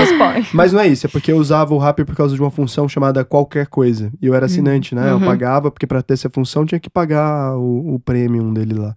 E eles simplesmente removeram a função sem falar absolutamente nada. E o pior, em vez de avisar que eles tinham removido, eles colocaram o botão, você clicava, ele não funcionava. Então dava erro de conexão. Só que não era um erro de conexão, é eterno, né? Não faz sentido, depois removeram mesmo a função. Então eu fiquei bem puto e aí parei de usar e agora falo falo mal do rap 24 horas por dia. Eu também gostaria de Pra, engrossar pra prejudicar bastante a- a- o faturamento de vocês. Eu quero que vocês percam bastante dinheiro. Meu Deus, E- ó. Ah, cara, não, não gosto de, de, de coisa que não é, não é clara, não é legal, não é bacana. Acho que, assim, precisava ter um atendimento melhor mesmo. Precisava Claro, fazer Mas, as coisas Raul, se você direitinho. pensar que a gente vive num país, e eu acho que os nossos sardinhas acompanham, porque você, você fala isso sempre nos, nos vídeos, né? A gente vive num país que, tecnicamente, é muito perigoso, entre aspas, a gente, a gente empreender aqui, né? E aí acontece muito da pessoa ir à falência, às vezes não, não ter sucesso no empreendimento, falar, poxa, mas eu fiz tudo que eu podia. Na verdade, você fez tudo que você acha que tinha que ter feito. Mas será que era tudo que o seu cliente queria que você fizesse? Será que esse tudo que ele esperava que você fizesse, né? E a gente vê, às vezes, grandes marcas mesmo, assim, que são, como a gente está citando aqui algumas, que às vezes pecam mesmo por não ter esses canais bem estabelecidos, não saber, inclusive, o que fazer com essa informação. Porque não é só problema, o, o, o CS, o PR, assim, essa comunicação, ela tanto serve para identificar um problema como uma oportunidade, como foi o caso a gente citou aqui da, das Havaianas, né? Então, na verdade, é uma coisa que às vezes atrapalhava muito o, o- empreendedorismo no Brasil, e ainda acho que é bem difícil isso, é exatamente esses canais de comunicação que a gente realmente ficava ali na mão da mídia, a gente ficava na mão de poucas pessoas. E hoje, algumas empresas estão começando a enxergar né, nisso um, um- um caminho, né? Porque hoje, antigamente nem era toda empresa que tinha um departamento de comunicação que né? dirá um, um, um, um, um consumer experience e tal. E, e hoje não, e hoje é, é, que- é como, você, como você disse, ele é quase tão importante quanto o produto, né? Então, assim, tendo como base que a gente tá num país em que aqui é a, a gente tem uma cultura da estabilidade, do risco, né? É, e aí muita gente falava assim, poxa, eu, eu, eu tentei empreender, mas eu quebrei. Eu quebrei, eu não dei conta. E tecnicamente a pessoa nem sabe o que, que aconteceu. E, e a gente hoje tem como diagnosticar o problema. Você tem como saber, quando você começa a perceber que está tendo uma queda no seu faturamento, uma queda na procura, você já sabe mais ou menos o que está acontecendo, desde que você realmente dê atenção para isso e esteja disposto a implementar. Porque também não adianta, né? Assim, igual em grandes empresas, a gente viu aí o caso da Zara, teve uma polêmica enorme, né, com uma cliente aí no Ceará. E, tipo assim, uma empresa daquele tamanho, né, não se posicionou. Ficou 14 dias deixando algo engrossar na imprensa, Hum. vídeos vazando, né, porque eram acusações é, que depois acabou sendo, a empresa acabou sendo condenada. Em plena era das redes sociais, a empresa não se posicionou, né, em tempo, sendo que ela poderia, inclusive, ir ali, colocar, falar, olha, o que aconteceu aqui, porque a gente barrou uma pessoa de entrar na loja, o motivo foi porque estava sem máscara, foi porque estava qualquer coisa. Não contente, ela não, ela não divulgou depois os vídeos, né? E aí se tratava de uma delegada federal.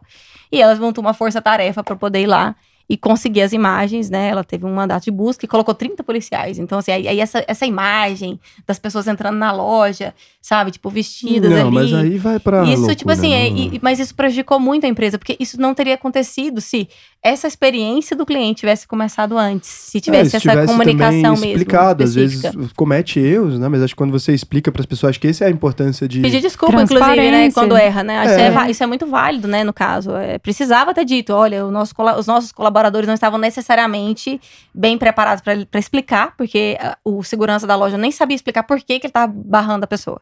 Se era por causa da máscara, se era porque ela estava tomando sorvete, tomando máscara, ele queria que ela não consumisse dentro da loja, né? Ele só falou que ela representava um risco para estar lá dentro. É, acho que teria que ter explicado Então. Mas é. foi uma sucessão de falhas por conta da comunicação, eu acho, sabe? Porque erros podem acontecer, a gente sabe disso, dentro da, da experiência de consumo, e a gente tem a NPS exatamente para avaliar quais são esses erros que estão acontecendo e tentar remediar eles o mais rápido possível, sabe? Em tempo. E a gente hoje tem recursos para que a gente consiga identificar essas falhas, diagnosticar o problema e tentar resolver ele antes, de fato, da empresa ruir, de isso virar um problema, tipo assim, estancável, né? Na verdade. Então, acho que Hoje isso é uma oportunidade, eu acho que as empresas hoje podem, podem muito assim se espelhar, você sabe que você tem muitas, e todas elas têm uma, uma base de comunicação forte, e você sabe o quanto isso é relevante, inclusive para manutenção da marca, né? Essa ideia da. É, a marca é da tudo que a gente tem consolidação. quando tem uma empresa, né? Exato. É o que vale. Então, se você não investir nisso, né? Você realmente, qualquer outro investimento, ele de alguma forma, que nem a Mariana falou, ah, é uma torneira pingando constantemente, é um esforço que foi feito. Realmente, às vezes a pessoa realmente pode ter se esforçado muito.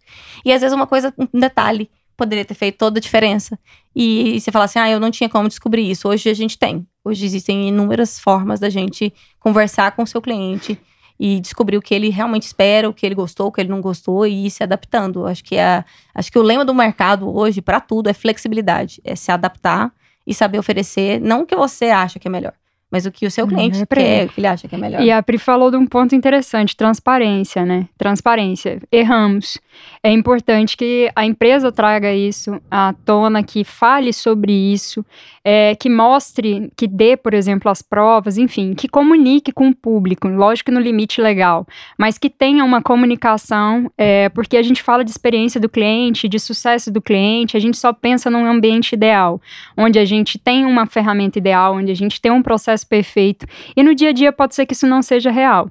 Por exemplo, é, aconteceu uma crise. Então, para a gente trabalhar com essa crise, a gente vai ter que analisar os objetivos, as pessoas que estão envolvidas dentro dessa crise e trabalhar de uma forma transparente. Então, se esconder em torno dessa crise, evitar uma comunicação. Ou fingir que ela não existe, né? Ou que não fingir que ela aconteceu não nada, existe. isso é pior ainda. É o elefante dentro da sala, É, não tem jeito. Eventualmente você vai ter que olhar para isso, você vai ter que trabalhar isso e mudar, porque não adianta falar erramos. Isso não é só um, é, não dá para ser uma comunicação como essa. Hoje em dia, é, o consumidor, o ser humano, ele não está propenso mais à bobagem. Então, a gente tem que ser honesto e a gente tem que trazer essa mudança para o dia a dia. Quando a gente fala, até que puxando a questão da balinha do iFood, né, retomando a, a essa experiência, essa entrega, né, a gente consegue fazer essa entrega de forma até, ah, não, o sucesso do cliente é caro, poxa. Não, você consegue fazer isso de uma forma bem tranquila, de uma forma mínima, às vezes, que não demande tanto gasto, apenas ali entregando um atendimento de respeito, de cuidado com o cliente, você já consegue mostrar para eles, trazer esses objetivos, né. E o tanto que vincular, conhecer o seu cliente é importante. Eu acho que até acredito que você já tenha visto, eu estou testando um aplicativo que ele ainda está aí no seu processo de implementação, de desenvolvimento. E aí, é, eles sabem, por exemplo, que eu estou estudando na UVP, porque além de tudo, gente, eu estudo na UVP, porque que curso, viu? E aí eu estou estudando na UVP. Então, eles me enviaram é, recentemente um livro para me auxiliar nos meus estudos. Assim, é, achei que foi fantástico, gerou mídia espontânea da minha parte, eu divulguei, eu fiquei super é, entusiasmada, assim, gostei bastante. Então, são pequenas ações, né, que quando a gente valoriza, quando a gente dá esse olhar para o ser humano, né, para o individual, uma carta escrita à mão, né? O tanto que a gente valoriza na hora que chega na nossa casa, escrito assim. É, o Raul vai saber falar isso melhor do que eu. Por exemplo, eu não, rece- eu não tenho recebidos. Mas assim, o, olá, Raul, tudo bom? Pensamos em você e tal. Elaboramos isso porque você disse é, no seu story que você está fazendo isso, isso e aquilo. Quisemos te ajudar. Enfim, você se sente olhado, você se sente não é mais um, cuidado. né? Você é não é único. mais um. Então, trazer esse olhar para o cliente, para o processo dele, né? É, não precisa demandar um investimento é, louco, enfim, uma, uma, como a gente estava brincando aqui, uma equipe de 30 pessoas, uma pessoa com 34. 7 anos de, de experiência, enfim. Mas alguém que tenha um olhar ali, até você mesmo, né? É, assim como a, o VP vira a nossa chavinha com relação ao manejo né, do dinheiro, é, eu quero convidá-los a virar essa chavinha, né, Sim. no sucesso, para trabalhar com essa experiência do cliente. E quando a gente vira essa chave, quando a gente começa a observar o processo, quando a gente começa a observar o que, que os clientes fazem de fato, isso muda a forma com que a gente vê o negócio e a empresa. A gente tem que se atentar a isso. Não adianta mais a gente é, querer insistir num atendimento extremamente robótico, automático, imediatista, é, se a gente não construir uma, uma intimidade com o cliente, uma proximidade, uma troca, um olá, Raul, tudo bem? Uma individualidade. O que é sucesso para você não é sucesso para Pri e vice-versa. Então, esse conhecimento da sua base de clientes, da sua base de alunos, ela é essencial e vai garantir o sucesso do seu negócio, sem dúvida. E completando o que a Mari tá falando, eu acho que, assim, dentro dessa ideia da, da chave, de virar a chave, acho que até para todo mundo que, que empreende ou que tenha qualquer tipo de serviço, eu acho que é importante a gente olhar a comunicação mesmo como uma ferramenta muito importante, como uma grande aliada. A gente vê, às vezes, algumas empresas que têm medo. Né, de tem medo de redes sociais, tem medo de tentar conversar demais e, e às vezes acabar se expondo, perder credibilidade. Mas na verdade, hoje, hoje não é mais uma opção você ter uma boa comunicação. Ela é de fato uma necessidade de sobrevivência. Né? Então ela é extremamente importante e se ela for vista como uma aliada, como algo que vai agregar, que vai ajudar o seu negócio a sobreviver, eu acho que assim as suas chances de darem certo, assim, são infinitamente maiores do que se você estiver no escuro. É literalmente acender a luz, né? E tentar enxergar onde você está indo, né? Enxergar o seu mercado para você poder caminhar com segurança. Eu acho que a comunicação e dentro da comunicação, o RP, a assessoria, o, o, o atendimento ao cliente, toda essa parte da própria publicidade, a gente tem que enxergar isso como uma coisa muito, muito necessária e é essencial para as empresas que querem ser bem-sucedidas. Eu acho que essa é a coisa mais importante, inclusive das suas, né?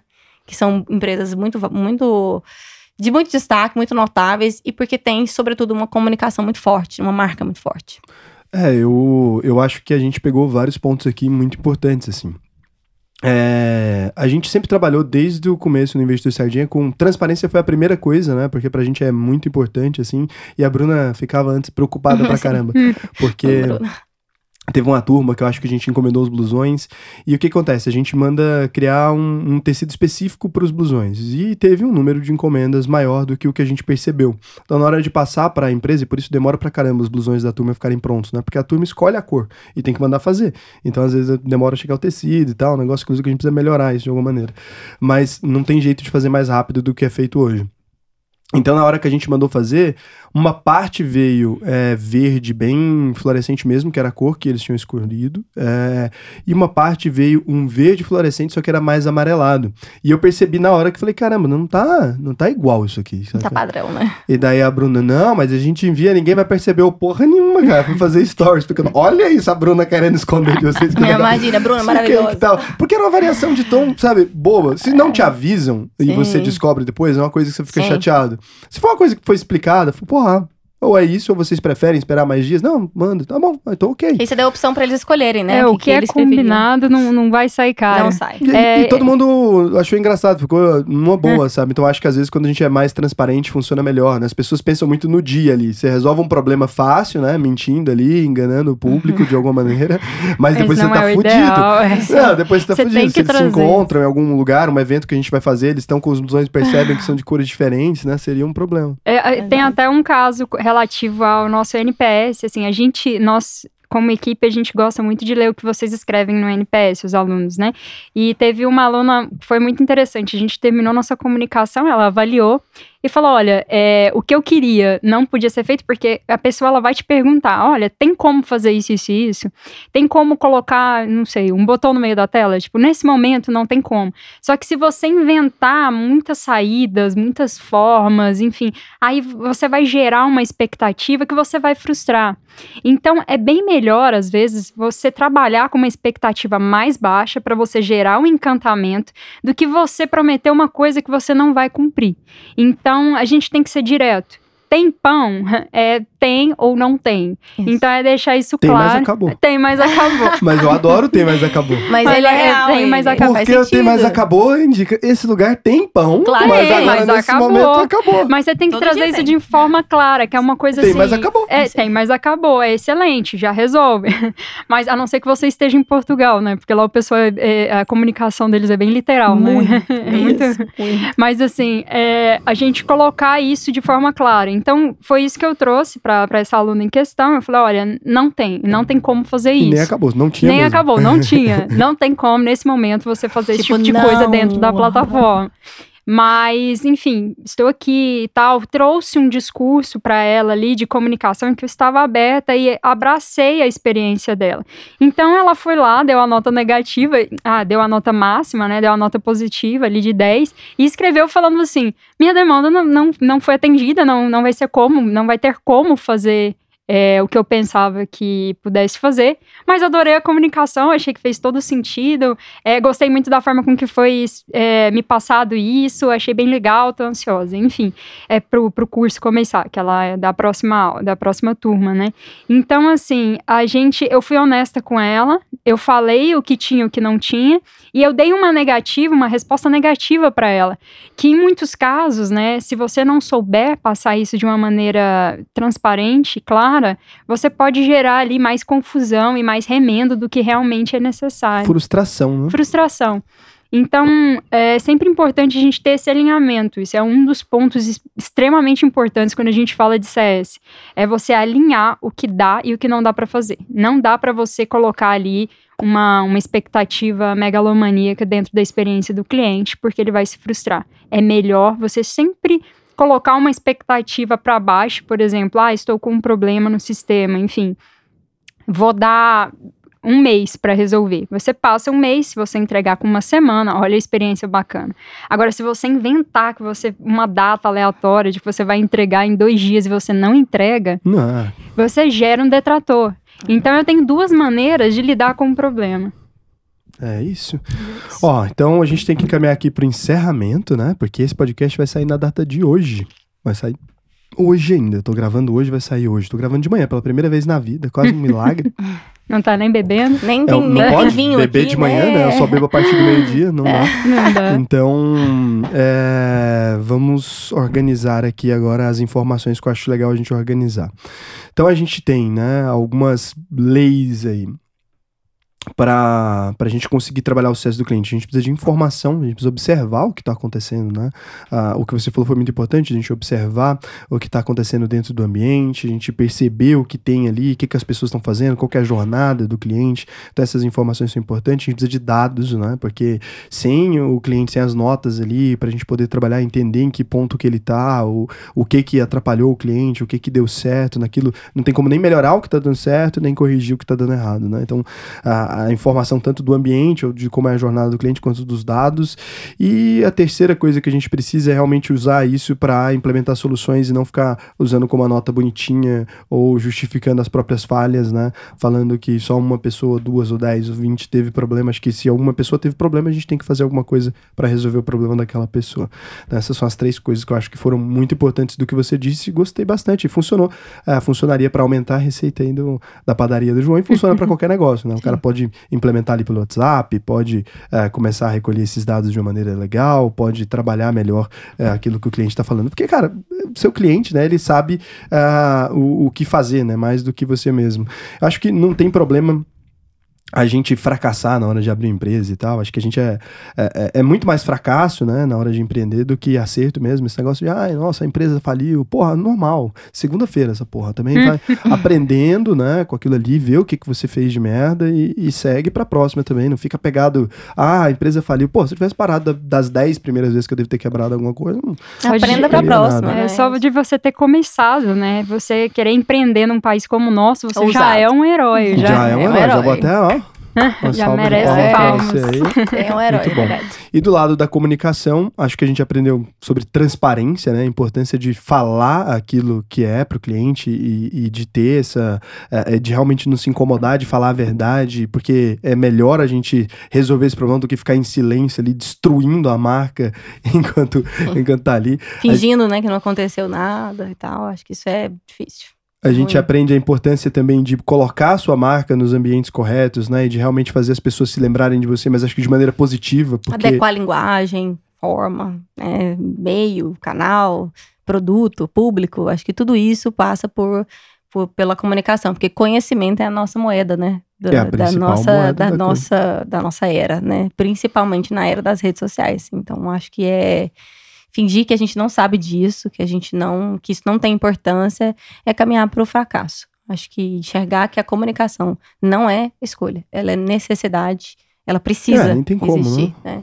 Então, assim, as empresas profissionais é, realmente precisam se atentar, se adaptar para justamente usar essas informações, esse conhecimento, adequar e oferecer algo que seja realmente competitivo, que vale a pena, né? Aprender com os erros, né? Tentar se pedir E a desculpa for o Priscila caso, não deixou eu né? falar as três coisas. É, eu Foda-se. É, é isso, então. É, é Sim- isso, é. Simplesmente foda-se. É, É, e, gente, é é assim tudo todo importante, dia. não vai ter três coisas, não. é Acabou. assim todo dia, é que eu acho que são Porra. cinco, seis, sei lá. Pô, nós É três. assim Eu sempre. tô, tô compilando o negócio, a Priscila É, quer dar é. palestra, caralho. Claro, é eu vou deixar a Priscila aqui com vocês e vou embora, É. não tem condição. Eu vou assumir aqui agora, eu sou a nova apresentadora daqui do podcast. Então, e é Então, isso. Ah, então é isso. É, muito obrigado. É muito legal ter vocês no time. Acho que vocês são excelentes profissionais, as duas, no, no que fazem. Assim, tem sido é, é bem proveitoso. É, começando pela Priscila, senão ela não vai deixar a gente concluir. Você Será? precisa, você, a sua última frase, use com sabedoria. Então pega o ponto mais importante do que você acha que você falou. O ponto mais importante, Priscila, sucinta. É, e o seu arroba do Instagram. Então, acho que, a, é, como eu disse e repito, a comunicação hoje ela tem que ser uma aliada, ela não é uma escolha, ela é uma necessidade. Quem não enxergar isso, infelizmente, vai cair fora, vai, vai ser derrotado, vai perder a corrida antes dela começar. Vai falir antes do Natal. E, vai falir, é, eu acho que vai falir antes do Natal mesmo, como o Raul falou. É, e o meu arroba é Priscila Bernardes. Segue lá para vocês terem mais dicas aí sobre comunicação, sobre comunicação empresarial. Enfim, a gente conversa lá. Obrigada, Raul, por tudo. Por tudo mesmo. De verdade. Que é isso. Obrigado você. Foi ótima participação. Desculpa a, eu brincar com a Priscila, gente, mas é que a Priscila realmente se deixar... 10 anos de convivência. É intimidade, né? É, Pode fazer jeito. isso. É, já uma muitos anos, década, é. né? É. E Mariana, uh, hum, realmente aí um, o ponto mais importante você acha para a pessoa trabalhar o sucesso do cliente, acho que é isso. Se quiser fazer uma frasezinha de efeito, né? Eu acho que conhecer o seu cliente é importante, independente do seu segmento, do tamanho da sua empresa, se você trabalha com, enfim, qualquer coisa. É, vou colocar aqui um segmento inusitado, por exemplo, mecânica. Você trabalha numa oficina mecânica, você consegue entregar um sucesso para o cliente. Qualquer segmento você consegue entregar um sucesso para ele. Esteja atento. É, estabeleça uma jornada legal, observe né, aonde que o cliente entra, aonde ele sai, olhe para o seu negócio, mas mais do que você espera com o seu negócio, o que o seu cliente está tendo a partir daquele negócio. Escute e ouça, esteja atento ali à, à experiência, ao que ele faz, que você vai ter insights maravilhosos. Eu acho E- que esse é o e o principal. arroba. Ah, o meu arroba é, no Instagram é Mari Magri. Pra quem quiser dar uma olhada também no LinkedIn, que eu fico escrevendo alguns textos, alguns babados por lá, é Mariana Magri. Segue a gente também do Investidor Sardinha no LinkedIn também. Ó. então, no LinkedIn tem que seguir, é verdade, ninguém segue. Não, não segue não no LinkedIn. Então eu vou. Pode seguir, tô brincando. Isso Foi. A Mariana tá todo fazendo um trabalho atrapalhando. E. O que, que eu ia falar, gente? Nossa, eu sempre esqueço o que eu vou falar no final. Ah, obrigado, né? Você tá aí ouvindo. Eu- Feliz O que, que eu Natal. falo no final normalmente? Não, que geralmente eu já faço isso bêbado. É, obrigado aí, então, Bom pela almoço. audiência, né? Foi, foi bem legal. É, me segue no Twitter. Nunca pedi pra seguir no Twitter. Arroba o Raul Sena. No TikTok você já pediu? Eu não posto nada direito. Sigam nas redes todas. Todas. É Não, não, não. Bom que Só segue no Twitter. Essa cal assim não funciona. Não dá certo. Não sabe fazer propaganda. É, Tá vendo? sabe. Tá- Não sabe. Não tem propaganda É negativa, arroba é só propaganda. O Raul Sena lá no Twitter, tem que me seguir. E. E, e o seguinte. O que, que eu ia falar? Eu ia dar alguma coisa pras pessoas. Mas acabou. a- não posso dar brinde. A Bruna me falou que eu não posso. Não É, pode. então eu não ia tem. falar que se vocês me fizessem perguntas lá no Twitter, não pelo direct, né, mas pelo arrobinha lá, pra gente divulgar o Twitter que eu criei agora, eu ia dar algum presente. Mas infelizmente não Sim. posso dar presente, porque senão eu vou prejudicar a experiência de vocês. E a Exato. Mariana tá na minha frente. Eu ia meter o louco e ia dar Não, não vai jeito. não, não vai. Mas não. Então tá Ainda bom. não. Sem não. presentes. Mandamos é já fazer mais, tá tudo bem, já já tem presentes. Um beijo pra Vai vocês. Mais tarde tem vídeo. Até Tá mais. chegando os presentes, viu, gente? Salve, salve, família. Vamos roubar o negócio do Flow? Salve, salve, família. Tchau, tchau, gente. Dá Tchau, um beijão. gente. Tchau. Obrigada.